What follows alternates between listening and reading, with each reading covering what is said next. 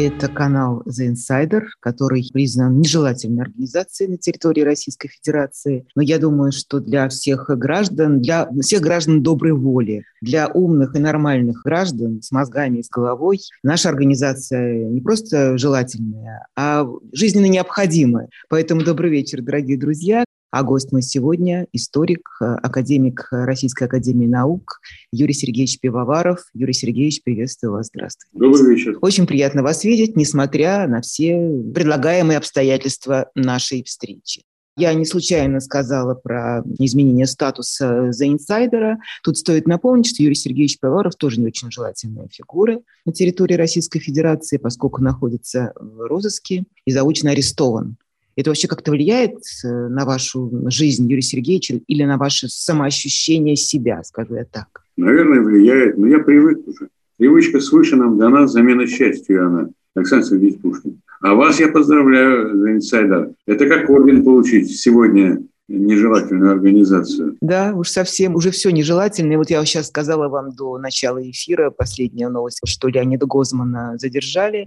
Не знаю, уж предъявили ему какое-то обвинение или нет, но... Раз задержали, то что-то предъявят. Они же готовятся постоянно. Вот тогда мой первый вопрос к вам такой, Юрий Сергеевич. Вот это вот этот каток, э, который э, идет сейчас на людей, которые являются, по сути, ну, скажем так, интеллектуалами, может, такое общее ощущение, общее слово употребить, потому что Дело же не только в оппозиционных политиках. Тут еще можно какую-то логику понять. А все, что касается историков, ученых, журналистов, художников, музыкантов. Это с чем связано? Ведь нет у вас э, ни оружия, вы не являетесь э, воинами, у вас нет армии, вы не владеете никакими государственными тайнами, никакими государственными секретами. Почему такой наезд? В чем здесь причина, на ваш взгляд? Диктатура не может мириться с тем, что есть люди, думающие иначе.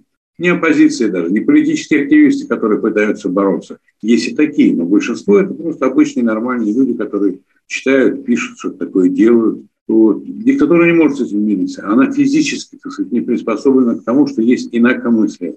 Это был такой человек по фамилии Горбачев, он и есть сейчас Михаил Сергеевич. Он тогда был президентом, когда он сказал эти слова, что инакомыслие, это он на весь мир сказал, инакомыслие – это мотор прогресса, мотор развития.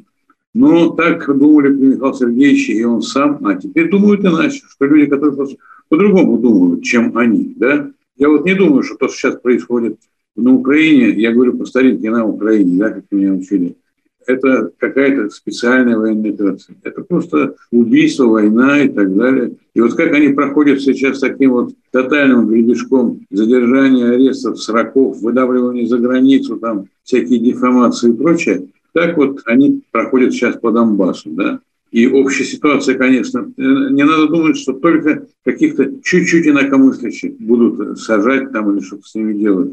Всех вообще, это не важно, так сказать, кто ты и что ты.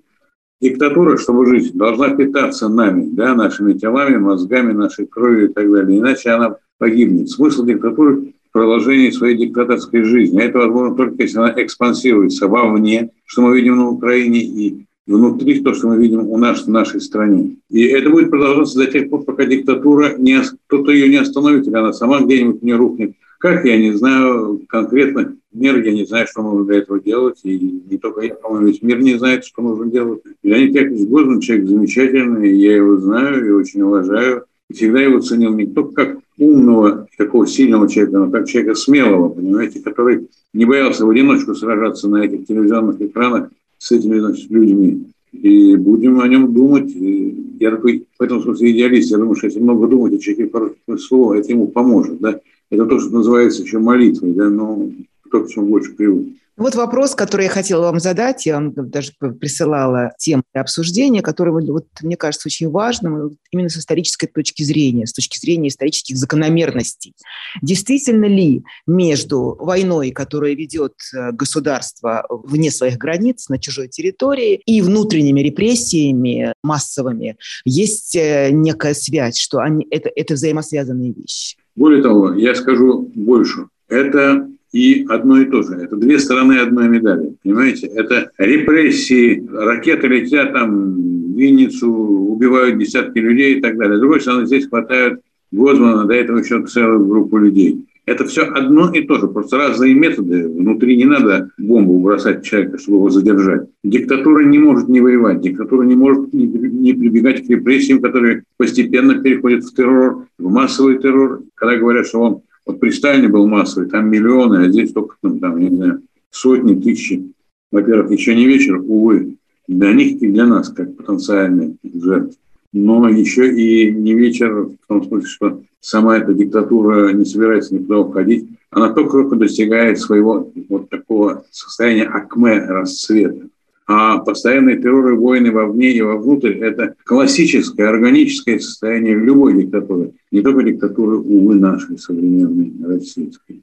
Увы, потому что кто ее хотел. А зачем? Как вот у Акуджава, по-моему, воителю нужна война, да, известное стихотворение. Если ты поднимаешь вот этой победной эйфории, которую мы все наблюдаем, гром победы раздавайся, и это все на протяжении многих лет э, культивируется в народе, зачем его еще чем-то, каким-то страхом держать? Этого разве недостаточно? А дело в том, что держать народ в страхе и, кстати, себя тоже, то есть участников этой диктатуры, тот, кто там работает, держать в страхе всех, это тоже органическое свойство любой диктатуры, включая современную российскую. Иначе нельзя, потому что, что касается гром победы, раздавайся, это слишком. А где какие победы? Я что-то не помню последнего никаких побед.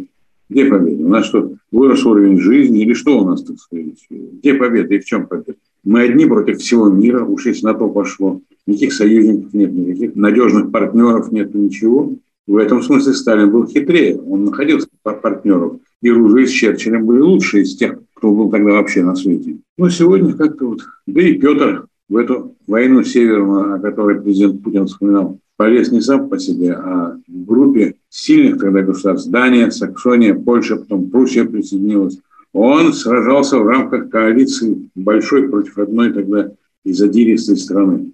А сегодня, ну что, вы же видите, как подверстывают, э, Юрий Сергеевич, э, историю, которая сегодня тоже стала такой самой э, востребованной властями наукой, просто основой на, на, на истории, на ее интерпретациях. Сегодня строится новая национальная идея. Это тоже некая закономерность. Без всякого сомнения, немецкий диктатор, итальянский диктатор апеллировали к своей великой там, античности, средним векам, там, что они продолжают в этом великий так сказать, итальянский дух, римский, великий германский дух. Конечно, апеллировали к этому. А на определенном этапе Иосиф Виссарионович Сталин, который вышел из среды марксистов-интернационалистов, стал просто русским националистом. В прошлом советском варианте, но тем не менее. Понимаете, и для него ряд вот этих вот Дмитрий Донской там и, и так далее, так далее, там, да, Суворов и Кутузов был гораздо важнее, чем там Маркс, Энгельс, Ленин или кто-то еще. Это, это нормальная апелляция вот к этим вот, ну что ли, придуманным им основам, потому что ну, никакого отношения, там, скажем, Муссолини не имел к римской античности, к Великой Римской империи, к ее великой культуре, ее великому праву римскому, которым весь мир по сей день пользуется. Гитлер не имел никакого отношения к этим древним героям германцам, абсолютно никакого. А наши нынешние тоже, они же тоже все время себя позиционируют как наследники то Пушкина, то Лермонтова, то Достоевского, то Толстого то Петра Первого, то Александра, то, то Николая. Нет, с Николаем пока еще не сравнивали. Вот Ивана Грозного полюбили. Вы знаете, есть был такой советский анекдот, что в Брюссель приехал советский посол Иванов и заявил, что он нанесет визит э, бельгийской королеве. Узнав об этом, она отреклась от престола. Вот. Поэтому я думаю, что Пушкин, Лермонтов, Тютчев, а сюда привели сейчас и Бродского, что вообще уже удивительно. И мне обидно просто, за что так сказать. Так, фальшивое родство, никакого отношения к этому не имеют. Понимаете? Это то же самое, как говорить, что германский нацизм, вот у него предшественник, там, я не знаю, Ницше, Вагнер, это тоже ложь. Да, у Ницше и у Вагнера, там, у любого, у Пушкина, там, не знаю, чуть можно найти какие-то элементы того, что сейчас называют там, империализмом. Можно найти. Ну и что это, собственно говоря, у всех писателей, поэтов 19-го, начала 20 века. И они не носят какого-то там злонамеренного характера. Сегодняшние же, ну просто я не люблю это слово, но они фальсифицируют историю. Они когда-то создавали комиссию по борьбе с фальсификациями отечественной истории. Ну вот. Они хотят так прочесть русскую историю, как вот такая череда военных побед. Да? И что всегда мы были правы, ни на кого не нападали, всегда мы только защищались, как говорил недавно патриарх Кирилл. Да? Мне кажется, церковь не должна благословлять такую войну. Я понимаю, Отечественная война, когда там, враг действительно хотел стереть с лица земли. Россию в широком смысле слова, там, тогда Советский Союз. Но сегодня этого ничего нет. Ничего этого нет. И наше отношение к Украине – это то же самое, что там, задержание Гозмана, там, арест Мао там, и других людей. На ваш взгляд, главная причина – это какая-то личная зависть, ненависть, э, раздражение, бешенство, ярость одного конкретного человека, я имею в виду против конкретной страны? Знаете, э, я думаю, что все эти люди, включая нынешнего президента Российской Федерации, они считают, что они страну любят и знают, и понимают, и адекватно ей служат, только на ее пользу работают, они такие вот по 24 часа в сутки не спят, не едят, только думают о том, как лучше бы стране стало. Нет, я не думаю, что ими владеет вот какое-то чувство ненависти к стране. Каким-то определенным людям, безусловно, конечно. Тут легко догадаться, даже не зная подробностей биографических никаких этих персонажей. Но наоборот, они считают себя, и, кстати говоря, значительная часть российского народа считает, что это так и есть. Но это результат э, работы пропаганды или это... Хотя я думаю, что мы, поскольку с вами очень часто встречались, еще когда была радиостанция «Эхо Москвы» жива, и много говорили о таких вот исторических аналогиях и истоках, откуда что берется. Ведь э, э, вот этот гром военных побед, когда историю не просто фальсифицировать стали, а как бы фальсифицировали как, даже не знаю, как сказать, ее какой-то ну, естественный ход, а, произошла некая подмена абсолютная. Вот, э, вот это самое, э, то, что вы называли, в том числе и в своих выступлениях, милитаризация и истории, милитаризация сознания нации, это происходит же постепенно, к этому приучают. Здесь все участвуют, а не только пропаганда, правда? Все. Это можно сказать, что оно как раз и приводит к тому, что в итоге народ готов приветствовать любое военное вторжение своей страны. Перед вторжением нашей страны в другую страну, братскую, как нам, кстати, недавно объясняли, что даже это один и тот же народ. Просто э, кто-то по восточнее, по севернее живет, по южнее, западнее. Так вот, перед тем, как напасть, Россию превратили в военно-историческое общество. Есть такая организация, Российское военно-историческое общество. Командует там один человек или там два-три, которые на самом верху сидят. Эти исполнители, а заказчики вот те, говорят с президентом. Вот они превратили всю Россию в военно-историческое общество. История России сводится только к одним военным победам. Но и не только сводится к этому. Теперь мы обязаны это говорить. Я тут выписал специально из одной из первых, последних поправок в нашу Конституцию, статья 67, значит, часть первая. Российская Федерация чтит память защитников Отечества, обеспечивает защиту исторической правды. Есть такое понятие в Конституции Российской Федерации – историческая правда. И вот кто против этой исторической правды выступает, тот будет задерживаться, арестовываться, отправляться там, не знаю, в лагерь или тюрьму. Они вот эту вот милитаризацию сознания, вот эту вот военно-историческую ну, что ли, стихию, они превратили в конституционное положение. Теперь уже не права человека интересуют, там, не система разделения властей, там, и прочее, прочее, невозможности, которые в Конституции дают гражданам Российской Федерации, только потому, что они граждане, по праву их рождения. А, нет. И я спрошу, подождите, а вот советско-финская война 39-40 года, о которой Никита Сергеевич Хрущев, не диссидент, а первый считается как председатель, председатель министров, сказал, что это было наше моральное поражение, сказал о финской войне. Она и в военном отношении была неудачной, и огромное количество людей потеряли мы там. И с моральной точки зрения, а с какой, кстати, мы Финляндии и в Финляндии. И, например, афганский, афганская война. Мне скажут, не было такой войны. Было введение в Афганистан ограниченного контингента. Ну, как не назови все это так, понимаете? Убийство – это убийство, пожар – это пожар, болезнь – это болезнь. Так что все же это понимают.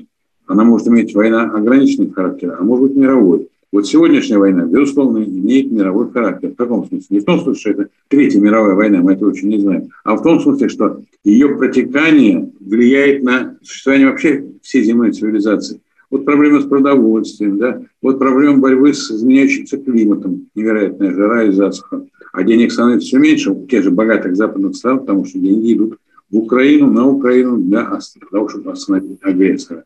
То есть эта война, эта война, она имеет вот такое вот универсалистское, универсальное, всемирное значение уже сейчас, причем и для нас, и для Украины негативно, для нас еще более негативно, потому что Украина сформируется как нация, Есть такое понятие в политологии nation building, state building. Да, вот формирование нации, формирование государства. Вот происходит окончательное формирование великой, заметной, героической, заметной среди мировых наций, наций. Там появляются политики мирового масштаба, как нынешний президент. Да? Молодой, в общем, для меня, в человек еще, а уже какой мужественный, какой зрелый, безусловно, насколько я знаю, там и его соратники по управлению Украиной тоже люди и мужественные, и толковые, и, и знающие. Конечно, очень много связано вот с такой персоналией, которая находится у трона или на троне. Очень много значит. Но это мы такого выбрали. Не мы с вами, но мы в том смысле, что российские граждане выбирают своих там депутатов. И что вы мне не говорили, что там телевидение обрушилось на них, когда убрали «Эко Москвы», убрали «Новую газету», «Дождь», телеканал, альтернативных источников информации нет. Других как бы точек зрения, других подходов. Да, конечно, это влияет, но полностью нельзя все сваливать на то, что вот мы такие, в общем, серые, глупые, нас обманывают, нас обманывают. Нет. Значит, хотят, чтобы обманули. Когда я смотрю кадры, как бесновался великий, трудовой, научный, так сказать, и прочее, музыкальный народ немецкий, когда видел вот этого вот урода на самом деле, я имею в виду Адольфа Гитлера, ну, что сказать, и, их, в общем, поначалу никто ничего не заставлял включать Хайд. Они сами приходили в восторг. То же было в Италии, когда Муссолини появлялся на людях. О чем здесь говорить? Не мне бы отвечать на вопрос, а Ивану Алексеевичу Бунину, который в окаянных днях все это описал как гениальный наблюдательный писатель и как страдающий русский человек. Он описал все это. естественно, очень любил свой народ, свой язык, свою страну, все такое прочее. Но он показал, что там происходило. И дело не только в каких-нибудь комиссарах в пыльных шлемах, а дело в том, что были согласны на это. Как это говорили в наши времена, обстоятельства не обсуждаются, а обсуждаются ты в этих обстоятельствах. Но это касается не только там, какого-нибудь интеллигента, который там, занимается самоанализом, читает Достоевского, там, Бродского и прочее. Это касается вообще всех. Если граждане, то и права, и обязанности, ответственность моральная и прочее. Не делали бы они обнуление, не голосовали бы, потому что это ведь, ну это смешно, ведь взрослые люди, как это? Правил, правил, просто обнулили. Почему это обнулили? А почему? По какому основанию? Собственно говоря, никто никому не, не объяснил. Или сейчас принимают там поправки к законам иноагентов и вводят такое понятие иностранное влияние. А министр юстиции говорит, что мы не знаем, что это такое, надо еще продумать там в своем университете юстиции, что это такое иностранное влияние. Это как у Ленина была около кадетская публика. А кто это? Это кто? Члены партии кадетской публики? Просто кадеты – это около кадетская публика. А это все те, которые там, я не знаю, носили пенсне, говорили по-французски и немецки и так далее. Это все эти. А, Юрий Сергеевич, тогда вот хочу вернуться к э, вот этому, к вашей аналогии с Германией и вернуться тоже к нашей стране, к нашему обществу. Все равно, голосуй, не голосуй, но каким-то образом он нащупал вот эти вот слабые зоны в коллективном бессознательном. И как, как мы теперь понимаем, обдурить народ, взять его вот на такой вот, не знаю даже на что, на такого-то на живца можно и без телевидения, и без интернета, как это было в 30-е годы э, в Германии, так и сегодня. Но все равно, как понимаем, методы те же. Где эти слабые места оказались в нашем обществе, в нашей стране? В нашем народе, на которые этот диктатор, будем так называть его, нажал, он их угадал. И вот они вот тут слились в экстазе. Где вот эта вот точка соития между им и страной? Не хочу утопить свой ответ в исторических всяких вещах. Я могу сказать, что вот не была проделана работа над ошибками, не было проведено такой решительной кардинальной десталинизации, декоммунизации, десоветизации. Да, не было. Это, кстати говоря, еще предстоит сделать. Я надеюсь, что предстоит еще делать, иначе мы вообще никогда не вылезем из этой ямы. Можно было, конечно, объяснить вот этими вот историческими негативными такими традициями. Я бы не стал идти по этому пути, хотя бы мне как историку это близко. И я бы нашел какие-то аргументы. Я думаю, что все, конечно, сидит в самом человеке. Да? Человек тем и отличается от всего остального, что создано, там, не знаю, Богом или чем-то еще. Свободой воли, свободой выбора, понимаете? Поэтому у истории нет никаких предопределенностей и каких-то вот там законов, да, как в науках естественных. В этом смысле история – это противоестественная наука. Так вот, все зависит от человека. Осенью 1941 года немцы входили в Москву, и произошло чудо. Они не вошли, а потерпели жесточайшее поражение, которое стало стартом их общего поражения через Ленинское.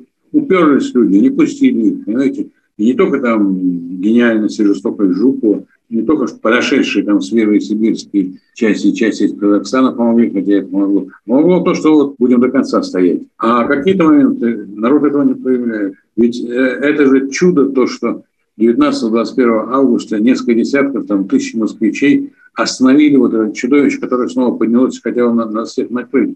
Знаете, но вот это произошло благодаря тому, что вот эта вот сила духа, сила воли, она переламывает. Здесь можно говорить, ну, ну, ну это, так сказать, плюс, а есть минусы. Минусы – это вот безразличие, апатия, моя хата с краю, ничего не знаю, там, и вообще не трогайте меня, я политикой не интересуюсь, я занят тем, что вот у меня есть лаборатория ради своих там, лабораторных опытов, я от всего откажусь и все поддержу. Не трогайте меня. Жизнь одна, она коротка, надо заниматься какими-то замечательными вещами, а не сотрясать воду. Все равно Третье обуха не перешивет. Да, против лома нет приема.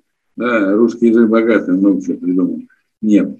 У меня есть такое идеалистическое предположение, совершенно не научное, а чисто человеческое, что советский тоталитаризм рухнул благодаря деятельности нескольких, максимум тысяч диссидентов, правозащитников прежде всего – что эти люди, эти люди, которые там выходили вот в августе после 68 года, когда эта семерка отважных людей вышла на Красную площадь за нашу и вашу свободу, они знали, что они будут арестованы и с ними расправиться, но они пошли, знаете. Но, а бывает наоборот, когда совершенно позорно, так сказать.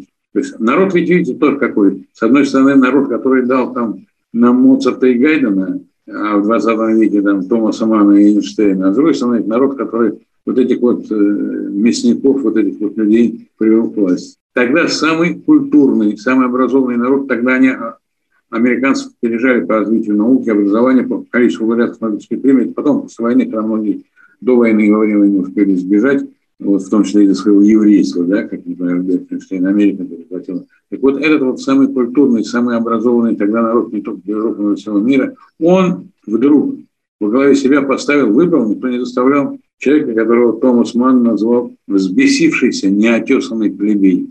Взбесившийся неотесанный плебей. Сказал вот этот просто великий писатель-гуманист и патриот Германии, который находился в эмиграции во время гитлеровского режима и выжил, потому иначе бы не выжил. Но стойте, значит, все равно есть некое обаяние зла. Значит, все равно чем-то это притягивает. Это потом мы узнаем, что о, человек ни перед чем не останавливается, и страх – это главное его оружие.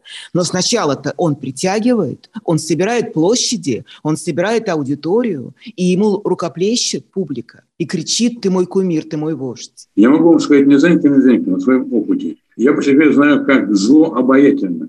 В молодости я много читал русских философов такого как их называли, идеалистов, и которых тогда не преподавали и не издавали. Я сидел, читал в исторической библиотеке во всяких странах. Константин Леонтьев, Василий Розанов, например. Это, безусловно, философы, гениальные люди, вопрос нет, я по сей день, так сказать, в этом смысле шляпу снимаю. Но это люди, учившие злу. Это люди, которые, так сказать, цинично учили злу, ввели туда.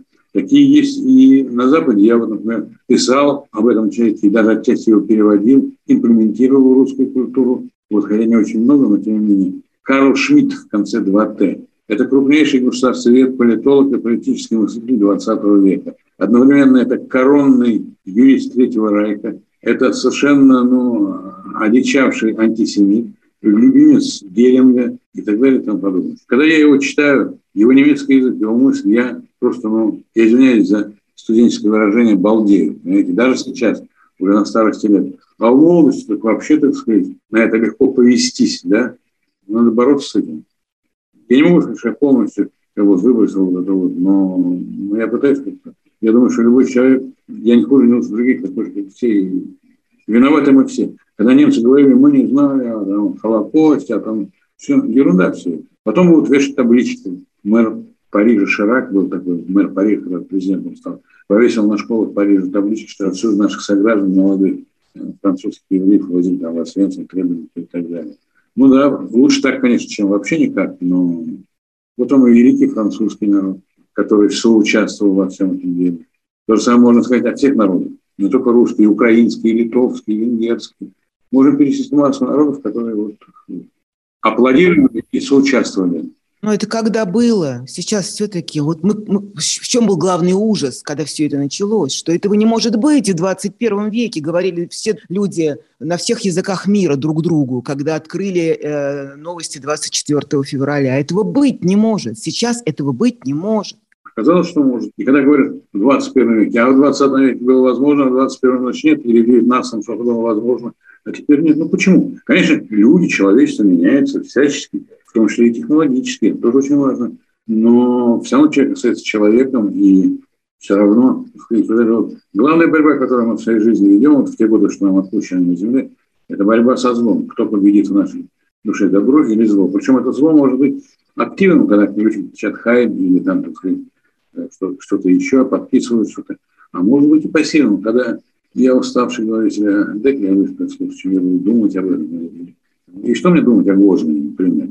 Он же знал, на что идет, могу сказать я себе. Это мне говорит вот это вот безусловное зло, которое есть у нас. Это хорошо описано литературой, очень хорошо и, и русским в последнюю очередь. Это как бы так, как такое безразличие, модно это слово употреблять, э, эмпатия, то есть отсутствие вообще всяческого человеческого сочувствия ко, ко всему. И вообще это далеко от меня. Мой вопрос такой, Юрий Сергеевич, возвращаясь вот к этому ощущению апатии, безразличия, то, собственно, к чему все и привело сегодня. Насколько это чувство связано с экономическим положением в стране, с экономическим положением человека э, в обществе. Понятно, что связано, только не экономика определяет поведение человека, а поведение человека определяет экономику. Этот счет есть гениальная работа всем известной Макса Вебера о развитии капитализма из духа. Что определенный тип, христи... тип христианства создал капиталистическое рыночное общество. Но я бы хотел сказать немножко еще и о другом, что вот экономика, да, важно очень, как правило, в бедных обществах с невысоким таким стандартом диктатуры скорее бывает. Но вот что лежит в основе всех диктатур, всего зла на земле? Я думаю, это, сейчас вы удивитесь и, и скажете, что мне пытаюсь, пытаюсь объяснить, отказ от идеи первородного греха. А в чем суть этой идеи в социальном плане? Что если что-то плохое происходит, если я признаю эту идею, то виноват я. А если я не признаю, я говорю другой. Или, как говорил далекий от меня философ, но это было сказано правильно, Жан-Поль Сартр, ад – это другие. Если что-то плохо в стране, это они виноваты. Если что-то у меня на работе не строится, они виноваты. Если от меня уходит девушка, это она виновата. То есть вот это вот основополагающая истина христианская, на основе которой построена великая европейская мировая цивилизация, которой Россия принадлежит, тоже хотят все время отталкиваться. Не хочу, не хочу, не хочу. Своим путем пойдем. Ну, вот как только своим путем начинаете, так все плохо становится. А когда признает себя европейской стороной, тогда лучше. Поэтому для меня экономика – это не только вот то, что определяет наше благосостояние. Это абсолютно важно. Россия – 69 место в мире по уровню жизни. Там, скажем, в начале 20 века при проклятом царизме Россия экономически занимала пятое место с тенденцией вытеснить Францию с четвертого, если бы произошла революция. А сегодня мы полтора процента от всего мира производим. И полезли на коллективный Запад, который производит, там, не знаю, 40%. Другой вопрос, который, опять же, возвращаюсь к нему, задам его, может быть, по-другому, что где мы пропустили это? Ведь все это было и просвещение, и история, и целый огромный период перестройки и гласности, и когда открыли архивы, когда открыли запретные имена, когда стали рассказывать о самых страшных и позорных страницах истории, которые заметались под ковер все советское время. Все равно это получилось бесполезно. Все равно ну, любят говорить про какие-то про грабли, на которые выступаем. Нет, это даже не грабли, это что-то другое. Это какое-то темное, страшное нутро, которое вот постоянно, регулярно в исторической перспективе, оно все равно никуда не девается, оно там внутри спит а потом вдруг вся эта черная жижа из народа достается. И он ею гордится. Не просто там э, он в ней захлебывается. Нет, он гордится, что, что у него это есть. Вот от этого можно каким-то образом найти противоядие? Или, не знаю, какую-то программу специальную? Или лоботомию? Не знаю. Вы знаете, я, опять же, прикроюсь старым советским анекдотом. 37 год, 20-летие Октябрьской революции. В Московский художественный театр приходит комиссия проверит, что там. Их водят по театру директор театра Немирович Данченко. И вот они видят, что какое-то кресло прорвано, и там пружина. Потом они видят, что где-то лампочка разбитая, не ставлена, не горит. В общем, масса таких вот мелких недочетов. Они вот спрашивают, ну как же так, товарищ Немирович Данченко? Ну, на что Немирович Данченко якобы ответил. не я, не я делал Октябрьскую революцию. Я не хочу опять сейчас писать на Октябрьскую революцию, но тогда действительно, когда народ привел к власти банду совершенно уголовную, причем их начальник по-прежнему в центре Красной площади лежит, да, имеет собственную квартиру там в имею в виду Ленина, главного преступника, главнее даже, чем Сталин. Потому что он начал, и он за все это отвечает. Когда народ согласился с этим, народ, так сказать, пошел с большевиками, было сопротивление мощное, гражданская война, и после гражданской войны, но тем не менее народ пошел за ними, вот это была, вот был утерян шанс, огромный шанс, когда выгнали, выдавили из страны около 2 миллиона людей, принадлежащих к российской элите, не только научной, там, военной, политической, но и людей, там, вот, казаков там, и так далее. Это такие отборные люди, которые столетиями эти типы воспитываются. Вот тогда мы потеряли огромный шанс. Дальше. Народ показал, что он может. Вывел войну многомиллионный советский народ, несмотря на то поражение, на которое обрекал Сталин в 1941 году, когда Красная Армия была разгромлена физически, встал и побил фашистов. Народ себя показал очень хорошо. Это оттепель и перед этим 20-й съезд. Никто не требовал от Хрущева, не тянул за. Но он, выходец вот из этой так сказать, партии номенклатуры, такой ее характернейший человек, он вдруг понял, что нужно сказать что-то. Не всю правду, но моя правда. Это был русский Нюрнберг. В Нюрнберге судили нацистских преступников, а здесь руководитель партии и государства говорил о преступлениях, которые были совершены. И дело не в том, что он все замкнул на Сталина, на там, аресты большевиков так. Всем было понятно, что это такое. И вот вы тут говорили, когда задавали мне вопрос о том, что стало что-то известно. Вы знаете, вот, честное слово, я в 8 лет уже понимал все то же самое, что я вот в конце своей жизни понимаю. Почему? Потому что мне это было почему-то интересно.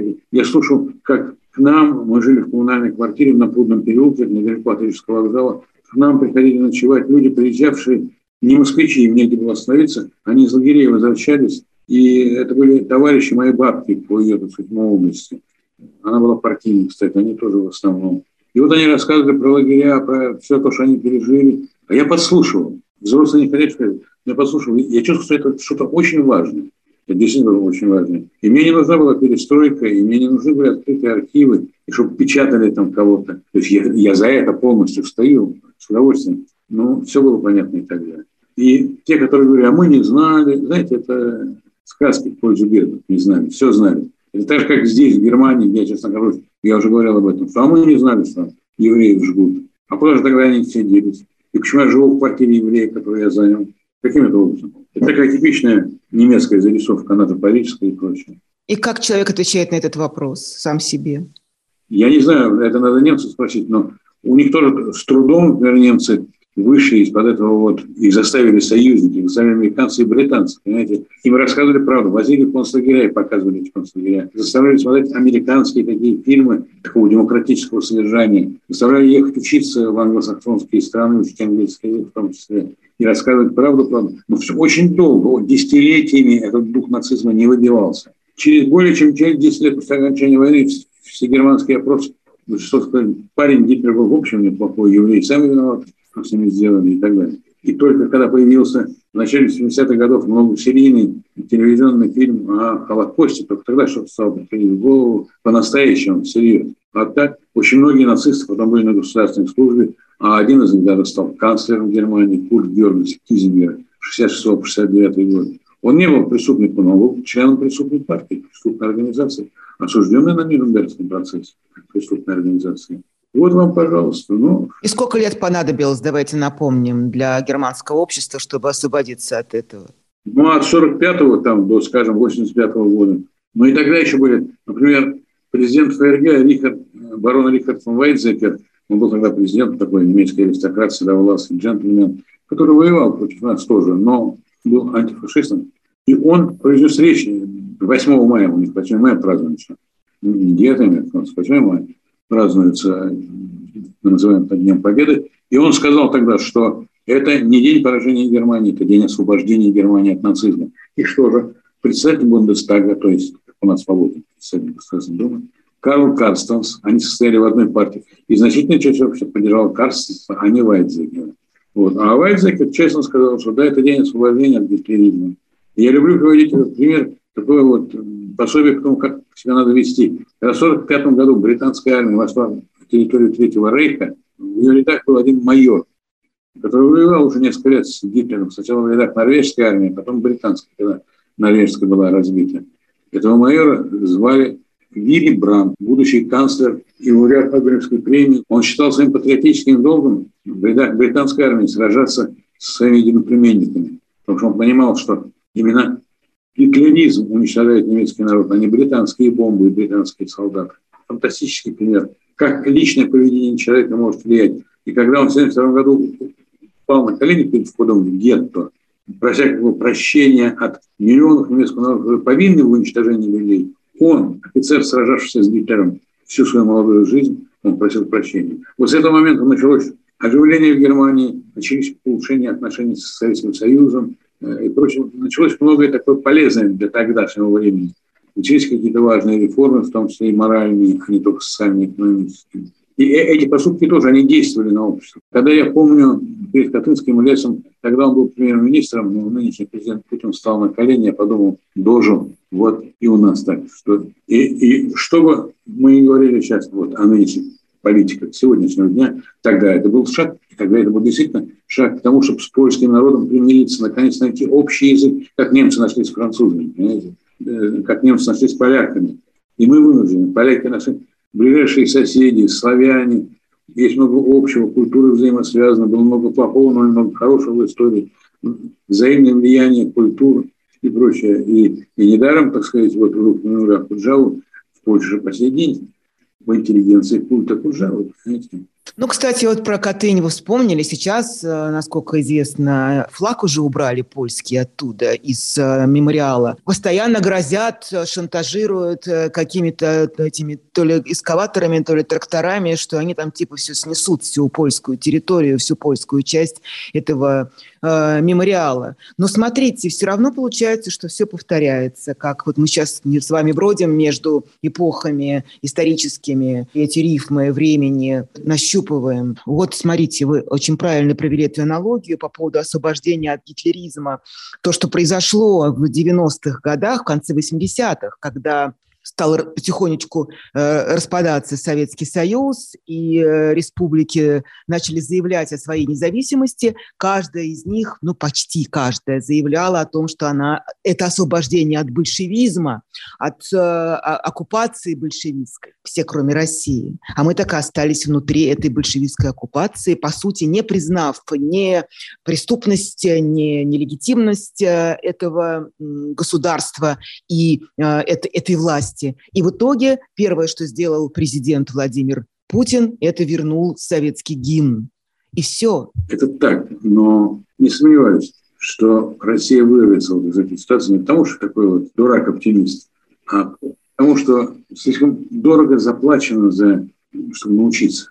Немцы заплатили, чтобы научиться гибелью всей страны. Все абсолютно, говоря по-нашему, областные центры города Германии были разбомблены уничтожены. Количество материала взрывчатого в Дрезdeне было больше, чем атомная бомба в Хиросиме. То есть они пережили страшные тоже годы и голода, и несчастья, и разрухи, и позора, и унижения, и прочее. Мы ведь и наш народ тоже переживал все это. И я, я думаю, что найдутся новые, так сказать, Сахаровы и Глуповские, найдутся новые Горбачевы и Яковлевы, так они находились уже в истории России. Безнадежное время, да, вот. Крымская война, середина 50-х годов, первая половина 50-х годов 19 века. Все проиграли позорно, так сказать, на своей территории. Но через несколько лет начались великие реформы, и появились великие реформаторы. То же самое в конце 19 начале 20 века Витте Столыпин. То же самое Никита Сергеевич Хрущев, о котором я говорил сегодня, фигура гораздо более сложная, разумеется, но тем не менее. Михаил Сергеевич Горбачев, Борис Николаевич Ельцин. Знаете, это некие, так сказать, такие гарантии исторические того, что все равно не без перспективна Россия. Трудно сейчас надеяться, потому что Россия переживает позорные страницы своей истории сейчас. У всех в России это олицетворение зла сегодня. Да? Как заявил президент Зеленский после вот такой специальной военной операции в Виннице проведенной, что это страна террористов, она бросает вызов всему миру. Понимаете, это так. А мне как русскому все равно это больно слышать, потому что все равно это моя страна, моя культура, да, и когда обвиняют еще, мы уже говорили об этом, там, не знаю, Тютчева или Пушкина или Бродского, там, в каком-то там империализме, я не хочу. Я, как всегда, надеюсь на русскую интеллигенцию или на российскую интеллигенцию, которую Ленин определял, я извиняюсь за выражение, я просто Ленина цитирую, потому что интеллигенция думает, что она, это известно, мозг, она говорила, я скажу, что это мозг и совесть нации. Вот. Так что, кстати, лучшее определение диктатурам, о котором все время говорили сегодня тоже, дал вот этот самый Ленин, который так не любил интеллигенцию. Вот. Это лучшее определение. Если у вас если еще есть минута, я прочту. Давайте, да. Научное понятие диктатуры, писал Ленин, означает не что иное, как ничем не ограниченную, никакими законами, никакими абсолютно правилами, не стесненную непосредственно на насилие опирающуюся власть. Вот абсолютная власть без всяких правил, насилия и все. Ну, можно спросить тогда по этому поводу, Юрий Сергеевич? Всегда казалось, э, когда ты читаешь э, про всякие диктаторские режимы, в том числе и про советский, и про сталинский, и про ленинский, про первые э, годы диктатуры пролетариата, так называемого, террора, да, всегда ты понимаешь, что да, это пришли к власти люди, которые держат в страхе нацию, которые готовы к массовым расстрелам, к массовому уничтожению, к геноциду собственного народа во имя собственной вечной власти. Но сейчас-то Опять же, возвращаясь к этому вопросу, что неправильно? Мы же видим, что эту диктатуру народ приветствует, он ее хочет. Или это ошибочное ощущение? До известной степени это так, но я на это отвечу, что и немецкие, и итальянские народы, и европейские народы, они тоже поддерживали диктатуру, никакой оппозиции не было. Если она была, была только за границей. А если было сопротивление, то его уничтожали просто жесточайшим образом. Диктатуру Гитлера сверх не великий немецкий народ.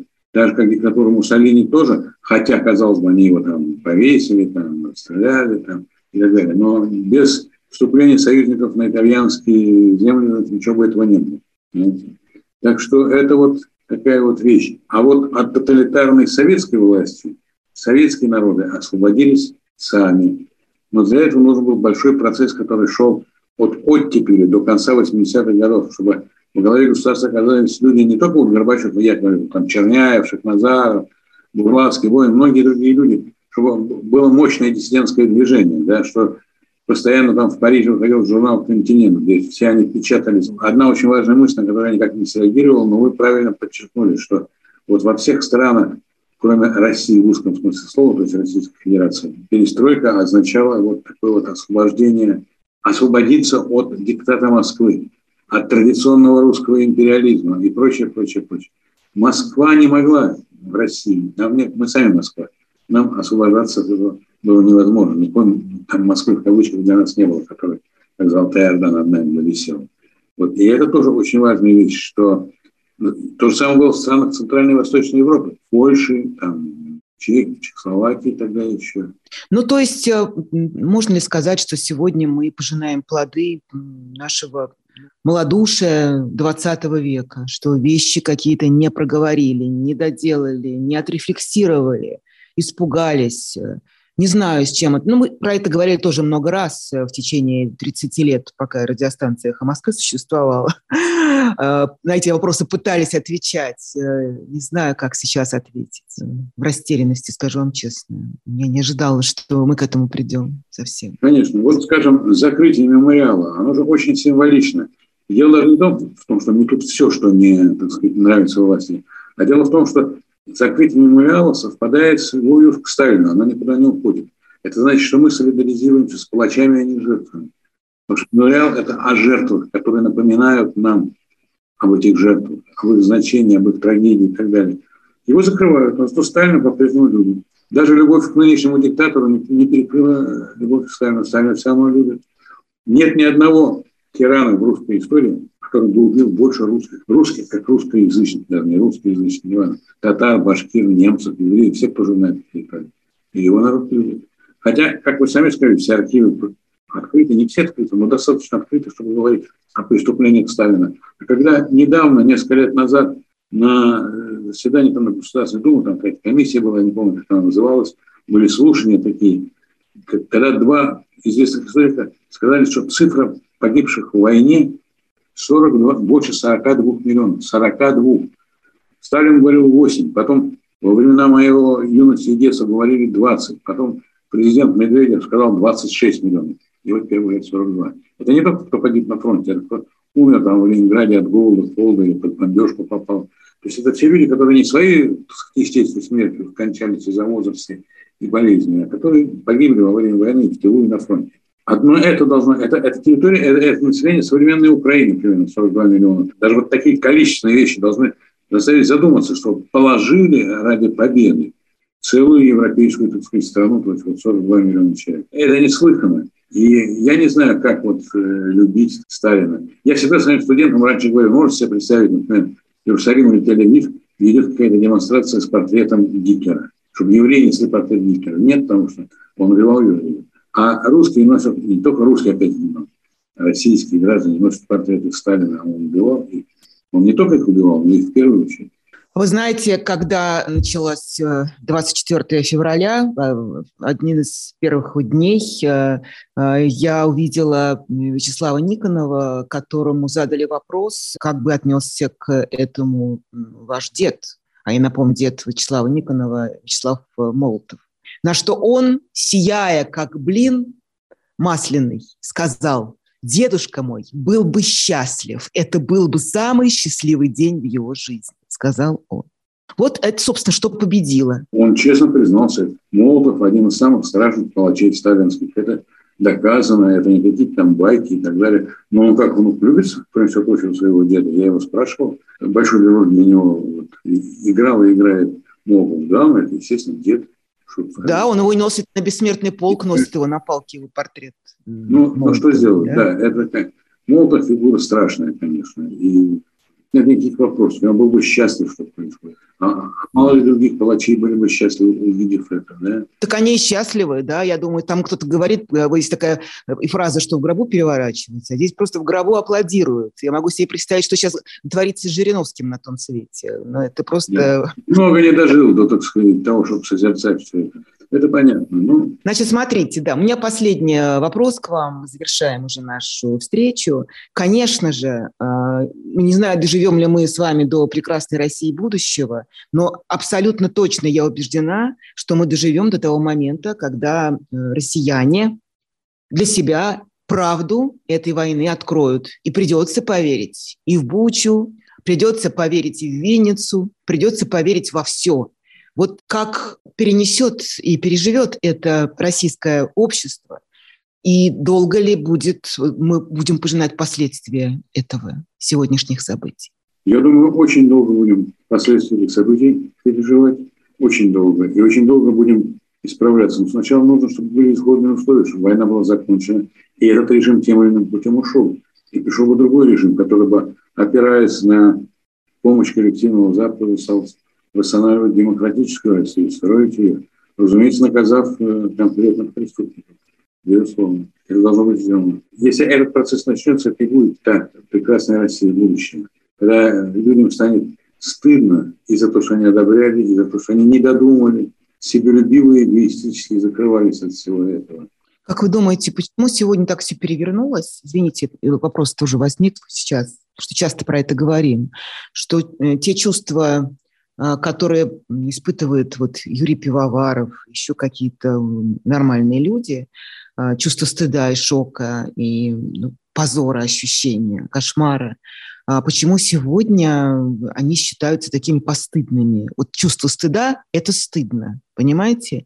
Почему сегодня мы видим а, вот это вот, раньше, помните, была, была такая шутка «да, мы такие», да, вот мы, мы офигели. Вот помните, была такой знаменитая карикатура из а, Кремля. Сегодня люди говорят «мне не стыдно», «а мне не стыдно», и нам не стыдно. И вот это вот, а, а что нам стесняться? А нам стесняться нечего. Вот это вот, даже не знаю, как это назвать, э, что это за эмоция такая, которая побеждает, и они ее декларируют, я имею в виду власти, во всех своих видах, от самого высшего руководства до пресс-секретарей. Вот это вот чувство, не знаю, даже не знаю, как его назвать, как его определить, это может скорее к психологу. Опять же, я вспоминаю тогда, опять же, нацистскую Германию, э, чьи это слова, что мы освободим вас от химеры совести, это кто говорил, Гитлер или Геббельс? Ну, кто-то да? там, из этих тварей кто-то это говорил. Да. Почему это считается постыдным? Почему совесть, стыд или чувство, чувство вины, они становятся такими постыдными? Ну, я думаю, что помимо всего прочего, тут много можно что сказать и нам с вами, и другим людям. Они не любят свою родину, эти люди. Вот тому, кому стыдно, вот вам, мне, мы любим свою родину. Мы можем жить и в других местах, но мы любим свою родину все равно. Иван Бунин, проведший вторую половину жизни в Париже, он любил свою родину, но он не позволил себе вернуться вот на, на родину в таком виде, в каком она была. Ему предлагалось. Его бы никто не тронул, его здесь на руках носили, как мировую известность национального русского писателя. Да, я вспоминаю ну, вот знаменитые, знаменитые стихи Вознесенского, недавно вспоминала. Нам, как аппендицит, поударяли стыд. Бесстыдство наше дело. Это забыли, как краснеть. Вот, даже наизусть вспомнил. Это мы позволили себе быть такими. Мы, опять же, в широком смысле слова, российский народ. Мы позволили себе быть такими вот. Мне кажется, что вот один фильм Навального про этот дворец уже должен был бы открыть людям глаза вот там, не каким-нибудь там физиком, теоретиком, социологом, там, а обычному человеку, обычному человеку, ну, не может такое быть в нищей стране, ну, не может быть. Чтобы кто-то позволял себе такое. Здесь даже не важно, кто это, могут быть Иванов Петров Сидоров, но сам факт нет ничего. И что этого Навального нечестно затолкали там и издеваются, из молодого красивого мужика делают там больного старца. А 10 лет Ходорковского за что? Что он сделал? Сам у себя украл нефть или что там еще? Юрий Сергеевич, мы должны заканчивать. Я вас благодарю за этот очень грустный разговор. Но главное, что мы это проговариваем. Мне кажется, это очень важно говорить. Очень важно. Я с вами согласен. согласен. Я желаю вам здоровья, я желаю долгой жизни. И еще поборемся. Я надеюсь, я надеюсь. Да? Спасибо. Спасибо. Спасибо, Юрий Сергеевич.